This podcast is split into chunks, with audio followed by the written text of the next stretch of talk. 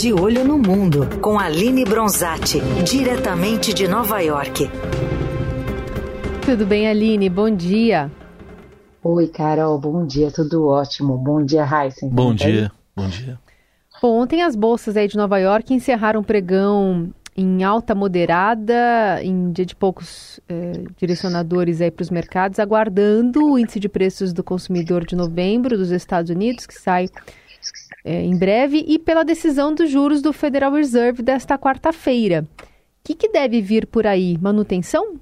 Isso, Carol. A manutenção já tá, já é amplamente esperada e precificada nos mercados. É aí a, a terceira, será a terceira manutenção nos juros uh, desde que o Fed iniciou esse ciclo de aperto monetário no país para tentar combater a inflação que veio a reboque da pandemia, foi agravada aí com a guerra na Ucrânia. Então, a reunião de hoje, de hoje dessa semana, né, a última, o último encontro aí do Fed nesse ano está dada, o que o que instiga os investidores, o que virá depois, o que virá na coletiva de imprensa seguida da reunião, que são as sinalizações do Fed para os juros no próximo ano, que os investidores querem saber quando vai começar o corte de juros.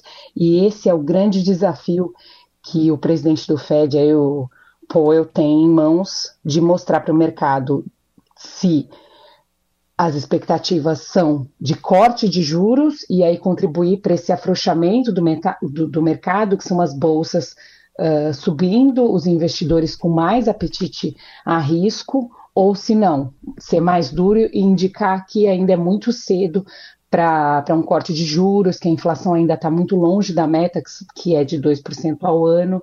Esse, essa é a grande incógnita do mercado e, e, o que só vamos saber realmente amanhã.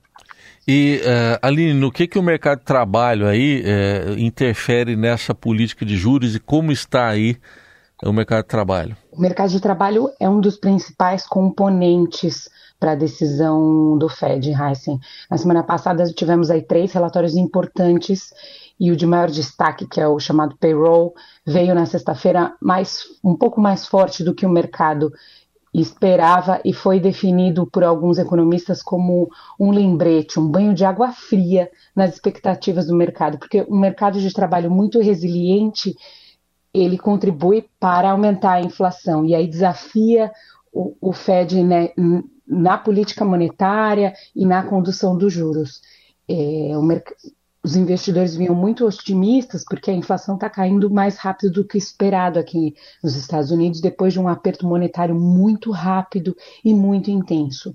Mas o mercado de trabalho aqui também continua aquecido, então é um aviso de pera lá, as coisas não estão tão bem assim, e pode ser que seja preciso manter os juros altos por mais tempo até que se tenha certeza de que a inflação foi controlada para então ter corte de juros, porque o grande medo dos bancos centrais, principalmente nas economias desenvolvidas, é cortar os juros cedo demais e depois você ter um repique na inflação.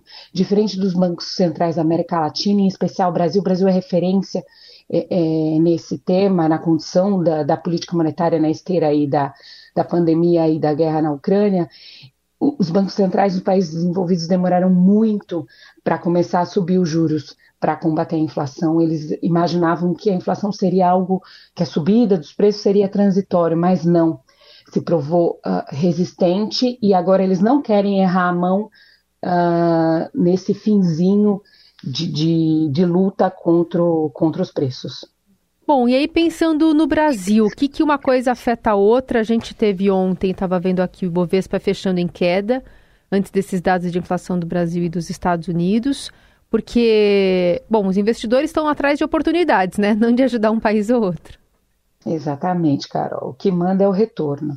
Bom, a, a, tudo, tudo conectado no mundo globalizado, a, a queda dos juros aqui nos Estados Unidos, ou a expectativa de queda de juros, é uma boa notícia para o Brasil, porque pode torná-lo mais atrativo para o investidor estrangeiro, a despeito de tantos desafios locais, políticos, em especial na questão fiscal, que tem gerado muito ruído aí nos últimos meses, é, o fato de você de termos juros muito altos aqui nos Estados Unidos faz com que esse investidor fique sentado aqui porque ele não precisa tomar risco para ter um, eleva um retorno elevado.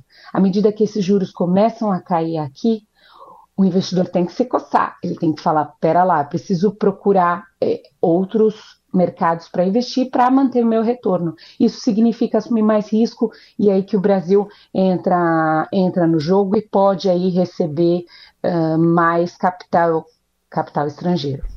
Muito bem. Essa Aline Bronzatti traçando um panorama do que deve acontecer nesses próximos dias, das coisas que interferem lá nos Estados Unidos e, claro, também aqui o nosso país. Aline, obrigada por hoje. Boa semana. Obrigada para vocês também. Vamos esperar aí os dados de inflação. Boa semana.